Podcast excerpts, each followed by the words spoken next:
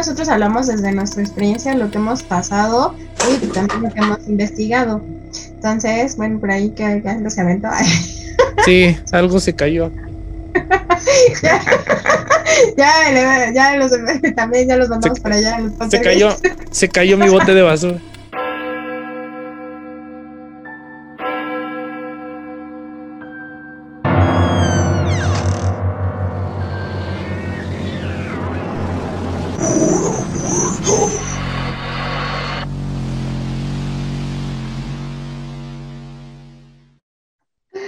Pero e, es como eh, habíamos comentado en el episodio de Seres de Bajo Astral, cuando las personas estamos platicando de este tipo de temas, se genera el ambiente propicio para que estos seres que andan cerca, pues se acerquen un poco, ¿no? Vibramos de cierta manera a, esos grados y hay apertura, pero no importa. Así son los poltergeists que he visto. Sí, sutil. Así, así como, eh, sí, tal cual, no así como que de repente sale el bote atrás de ti, no, nada más así que se cae bien raro porque siempre que grabo algo en un episodio, siempre pasa algo. ¿Por qué? No sé, pero no me espanto, ya estoy acostumbrado un poco. Em, ah, a mí, a mí más bien así como espantarme, a mí me da mucho, mucho coraje. De hecho, Omar estuvo conmigo una vez que, que así estábamos platicando en el comedor y desde el comedor se veía el baño. Y tenía la puerta abierta porque en ese momento yo tenía un gatito pues mi cepillo literal sale volando del baño, o sea, nada, estábamos nosotros dos y el cepillo sale volando del baño y yo como toda enojada, toda fúrica de por qué aventaron mi cepillo de dientes. Ahora te tienes que comprar uno nuevo, ¿no? Sí, y en ese momento justo estaba como con así súper corta de efectivo, entonces no, ¿y de dónde voy a sacar mi cepillo? Toda enojada. Y hasta amor me dice, no, pues quién sabe qué era, pero hasta lo mejor tú lo asustaste más.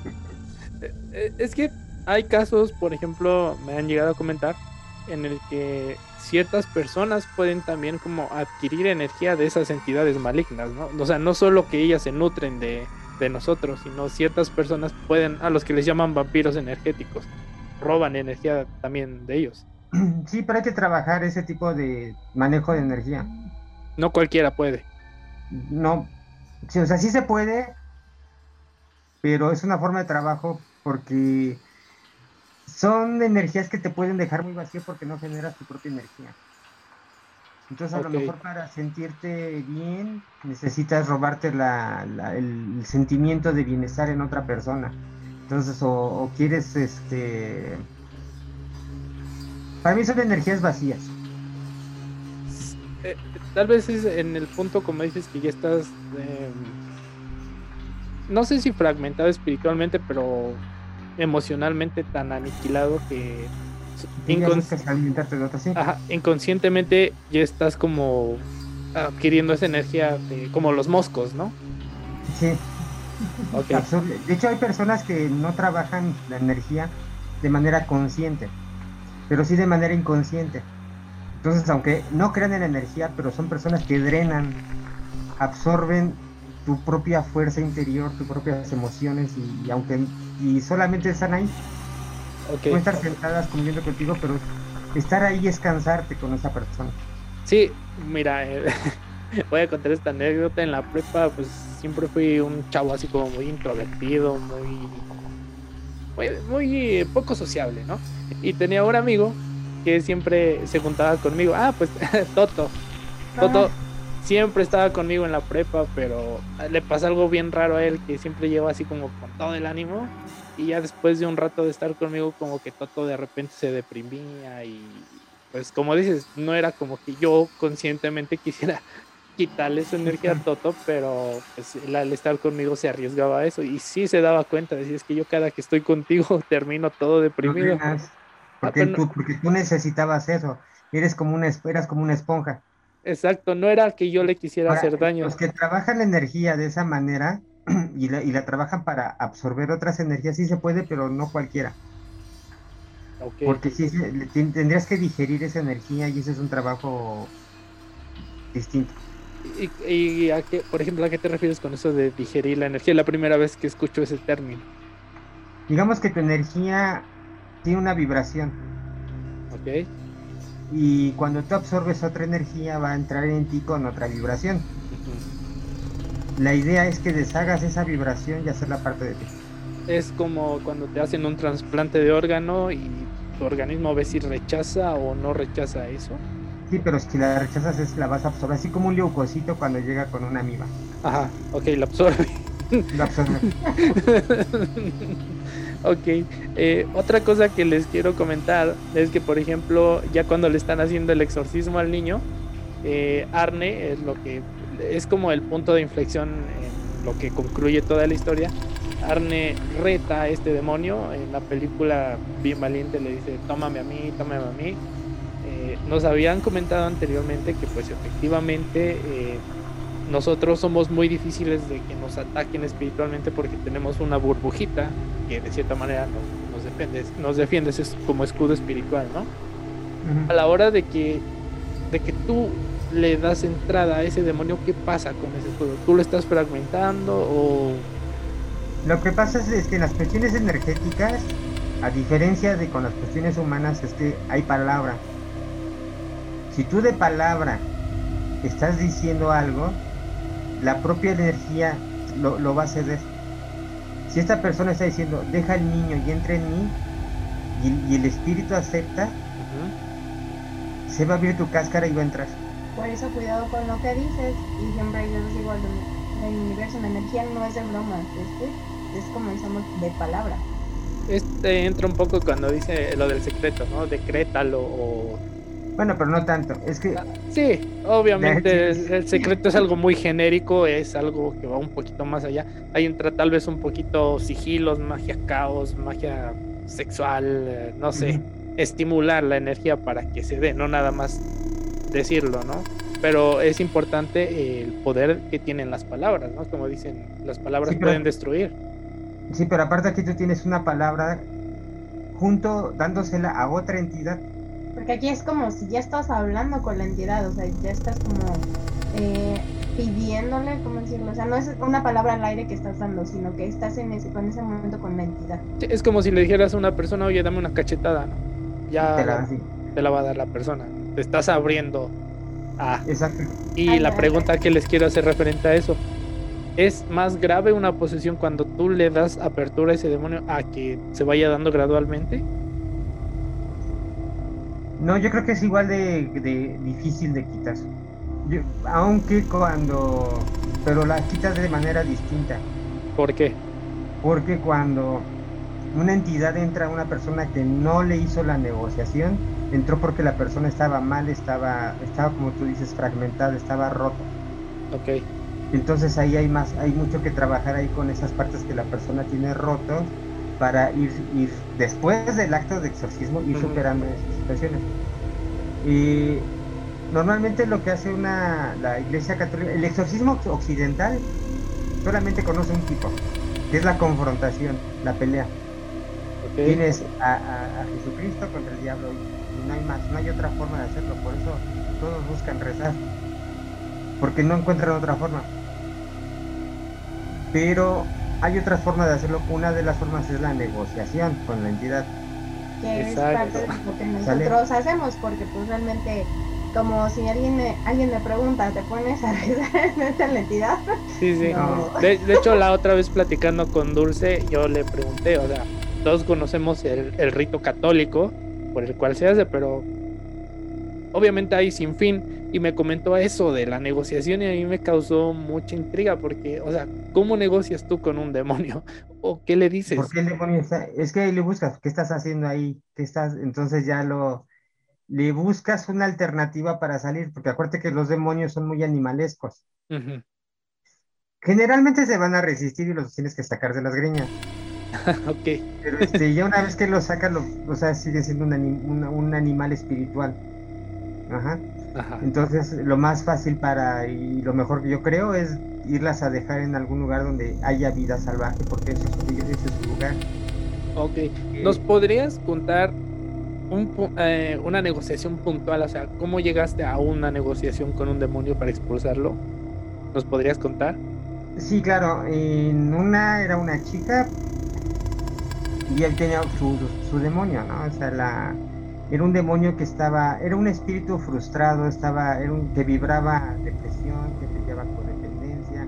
Entonces estaba con una persona que le brindaba eso. Le brindaba esa, esa codependencia, le, brindaba este, alimentar una depresión, sentirse, sentirse que algo era de él. Sí, sí. Entonces, lo, bueno, aquí el trabajo, ¿cómo negocias con un ser espiritual? Pues vibrando.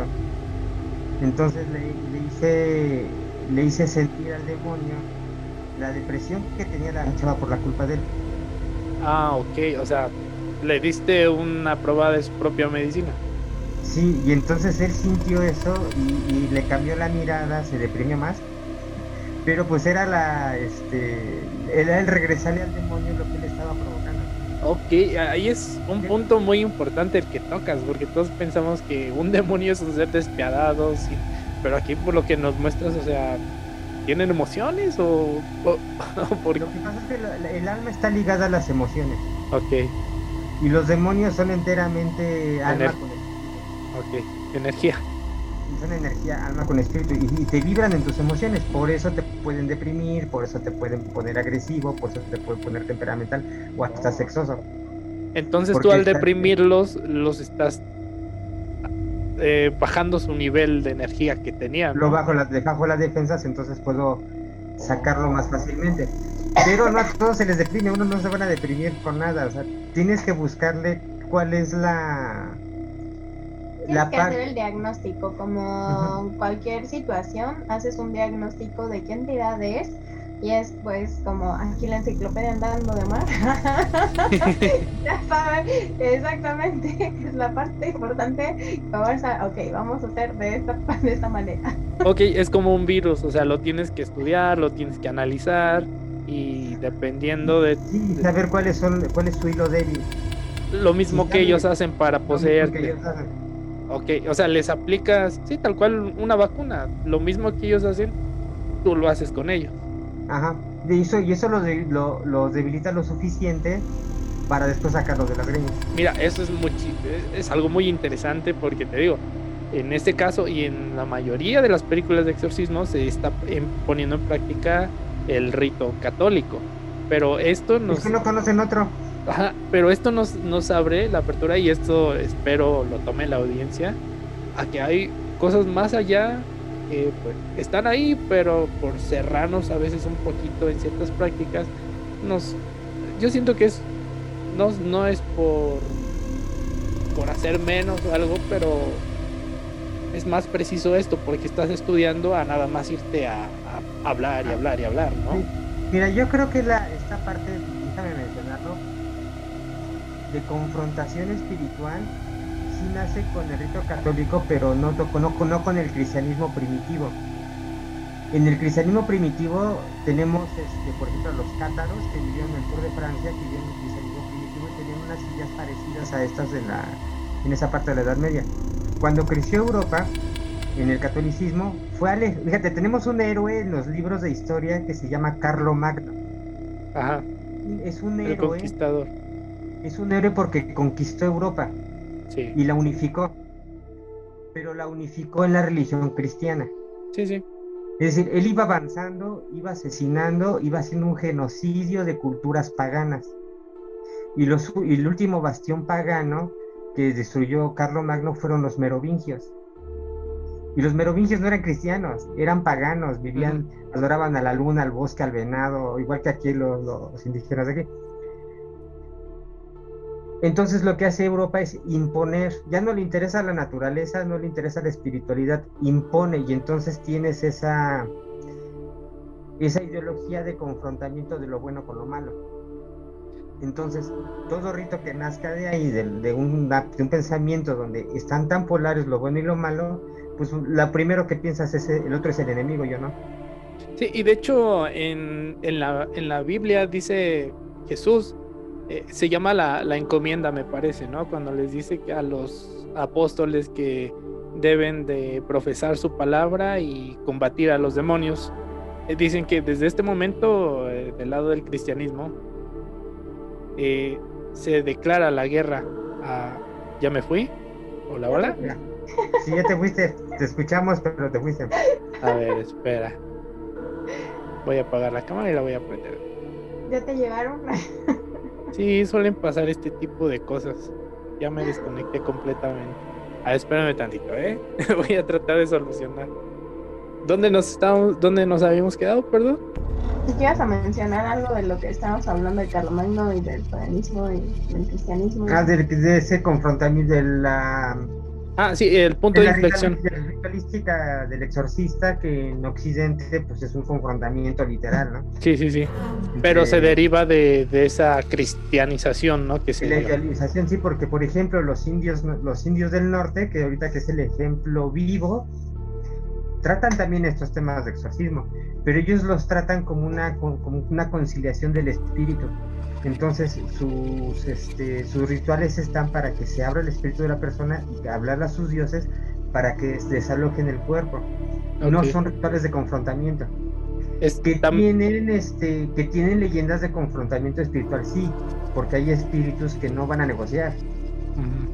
Pero sí hay, este, hay unos que sí. Entonces sería como el primer paso antes de, de la pelea y el, y, el catolicismo, la cristiandad en general que deriva de Occidente, pues es una pelea directa. Entonces podríamos decir que la manera de exorcismo más antigua es la negociación, como tal cual, ¿no? Sí, sí, la, es la más antigua.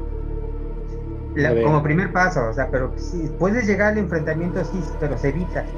Porque si tú llegas, lo que pasa con los exorcismos este, católicos y cristianos occidentales, porque actualmente Occidente, aunque seas ateo, eres católico.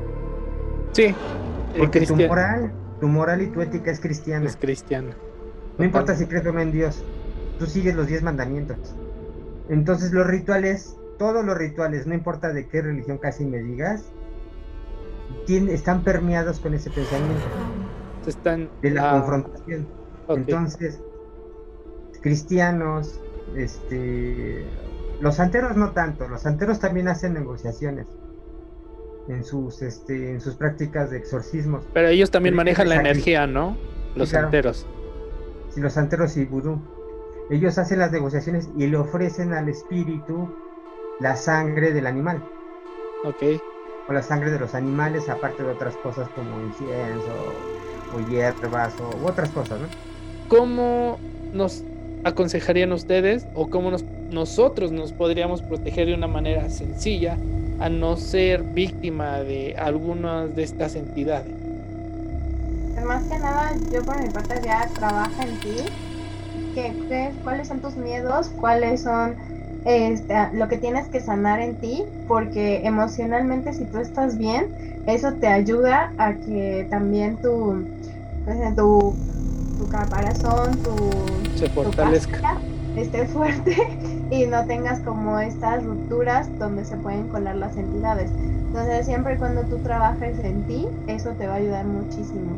Y claro que no le estás jugando la energía a ver este qué sucede, y también algo muy importante que eh, también algo se me pasó a comentar es si tú te das cuenta que algo te sucede o conoces a alguien, ve con alguien que realmente sepa, porque también nos hemos topado con personas que van con alguien que no sabe ni qué está haciendo o no le hacen nada y la persona pues, realmente nada más terminó gastando, sí, porque ni siquiera invirtiendo, gastando dinero con alguien que no le hizo absolutamente nada. Charlatanes que lejos de ayudar terminan empeorando las cosas porque, como comentabas hace rato, haces enfurecer a, a la entidad. ¿no? es, nada más como que lo sacó de la, casa y es como ir a... así de qué. Es como ir a un panal de abejas y aventarle una piedra casi casi, ¿no? Sí, por eso digo que lo que no se debe de hacer es llegar a esta parte de hacer enojar a la entidad, si la haces enojar se enoja, o sea, y sí, hace sus, sus destrozos. Y no hagas lo que la vecina, el amigo, la comadre, el compadre te dijo, porque luego dicen, ay, echa agua bendita en tu casa, ajá, y si esa agua bendita lo más que hace es alebrestar y luego te la peor. es hacerlo enfurecer a, la entidad, ¿no? A lo mejor le incomoda y empeora la situación. Por eso mejor, eh, pues sí, dependiendo de como dices, a lo mejor ya están pasando cosas que de antemano sé que no son normales acercarme ya mejor a un especialista, pero realmente un especialista, investigar bien antes de tomar cartas en el asunto, ¿no? Sí, sí, porque la son síntomas parecidos a los de la esquizofrenia o paranoia. Ok. pero no son iguales, así tienen sus diferencias. Te digo que la esquizofrenia es un continuo de y, es degenerativo. Va aumentando con el tiempo y no, y no es cuando quieres, ni no tienes episodios, es un continuo. En el caso de la posesión sí hay episodios. Los episodios pues, no, no son una vez a la semana.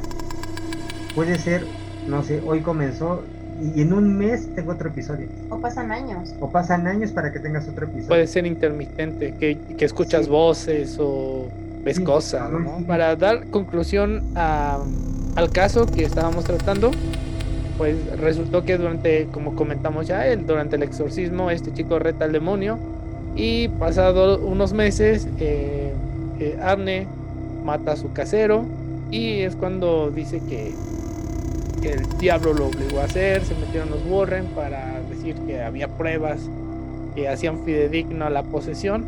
El chiste es que a este chico le dieron eh, una sentencia de, de 10 años, me parece, pero por buen comportamiento se la redujeron a 5 años.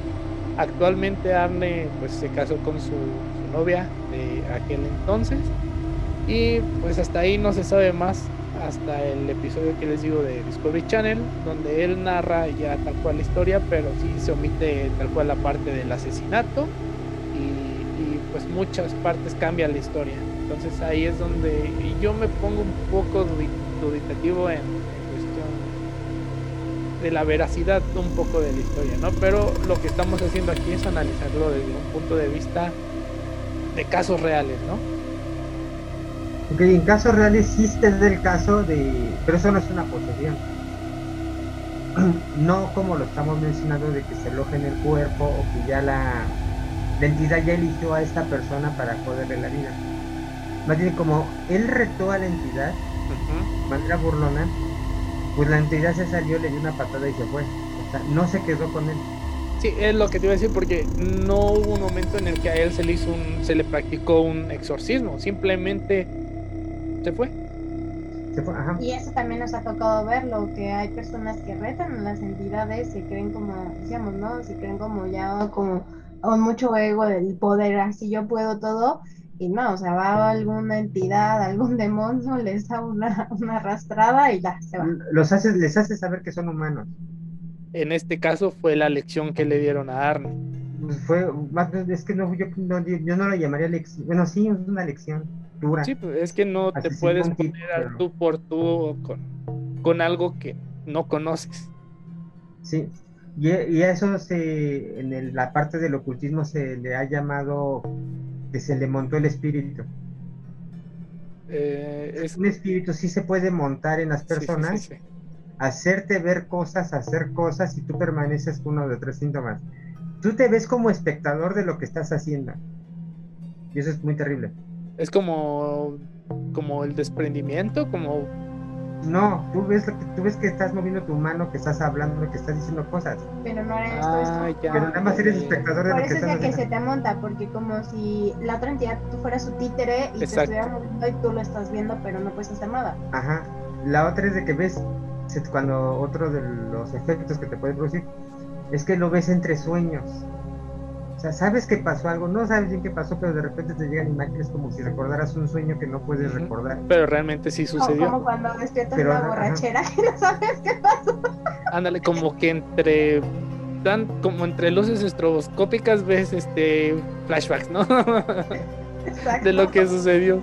O de plano no te acuerdas de nada. Es posible lo que le, tal vez le pudo pasar, ¿eh? o fue lo que le pasó a Arne, ¿no? Que en algún momento se le montó le hizo sentir humano, o sea, digo, se burló de la, te burlas de mí, pues te voy a patear. Uh pateó, le hizo sentir humano y se fue, pero ya no se quedó con él.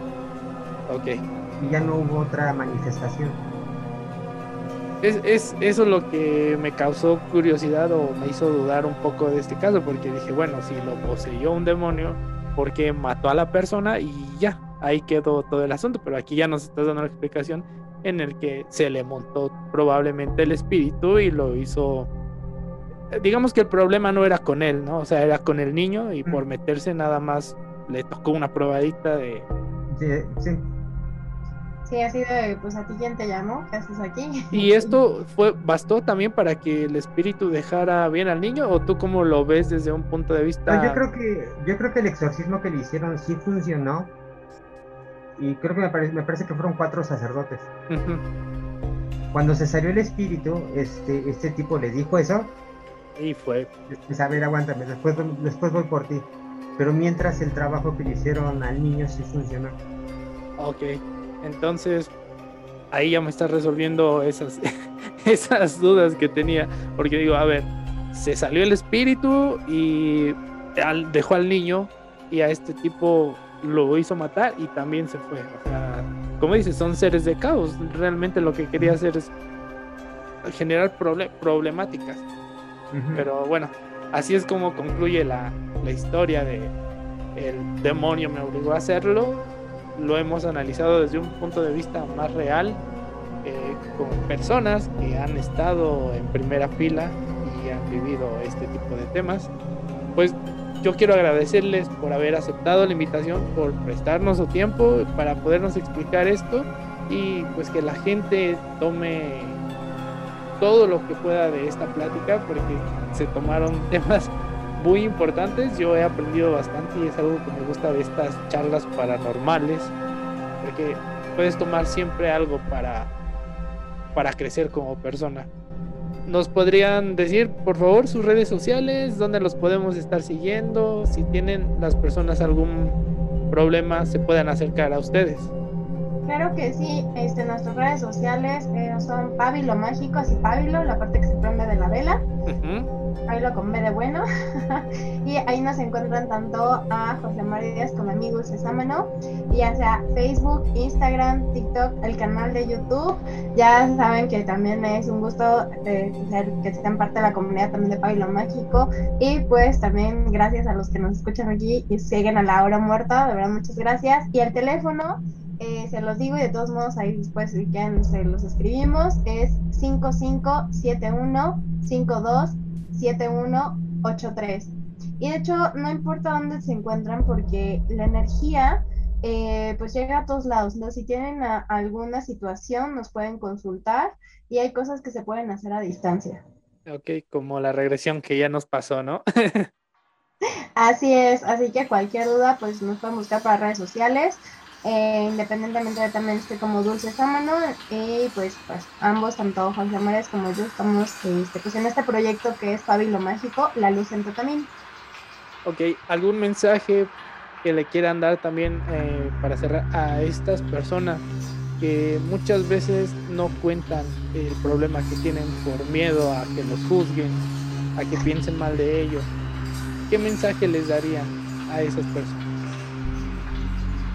Pues yo creo que eh, realmente todo es posible y si te acercas a las personas correctas te pueden entender, pueden comprender tu situación, porque eh, no, todos, no todas las personas están abiertas a las posibilidades. Pero ya por ejemplo nosotros, yo en lo personal llevo 20 años en mundo energético, Omar 30 años, pues realmente eh, pues, no es que lo hayamos visto todo, pero nos han tocado ciertas situaciones que lo hemos aparte de la experiencia y lo peor que puede ser es guardártelo. Lo mejor es extremarlo y pues aquí estamos para que resolver sus dudas. Eh, realmente hay muchas cosas que eh, muchas personas desconocen, pero si te acercas y preguntas puedes encontrar grandes respuestas. Excelente. Pues a mí me pueden estar siguiendo en todas las redes sociales como Hora Muerta el podcast en Facebook, en Instagram, casi no lo manejo, pero ahí trataré ya de subir algunas cosas, YouTube y pues bueno, no me queda más que agradecerles a todos por prestarnos su tiempo, por escucharnos. Si les gustó el video, suscríbanse por favor, denle like, compártanlo para que, para que esta información llegue a gente que realmente lo necesita, porque sí me he dado cuenta estoy en grupos de terror y mucha gente tiene este tipo de problemas y recurren a estos grupos para buscar ayuda y lo que muchas veces consiguen es que la gente se burle de ellos. Entonces me gustaría tal vez de cierta manera mm, gestionar o vincular a estas personas con problemas con especialistas. Tal vez eso se pueda hacer un poco más adelante. Pero bueno, eso es todo por el capítulo de hoy. Espero les haya gustado y como siempre les deseo que tengan dulces pesadillas. Hasta la próxima. Gracias.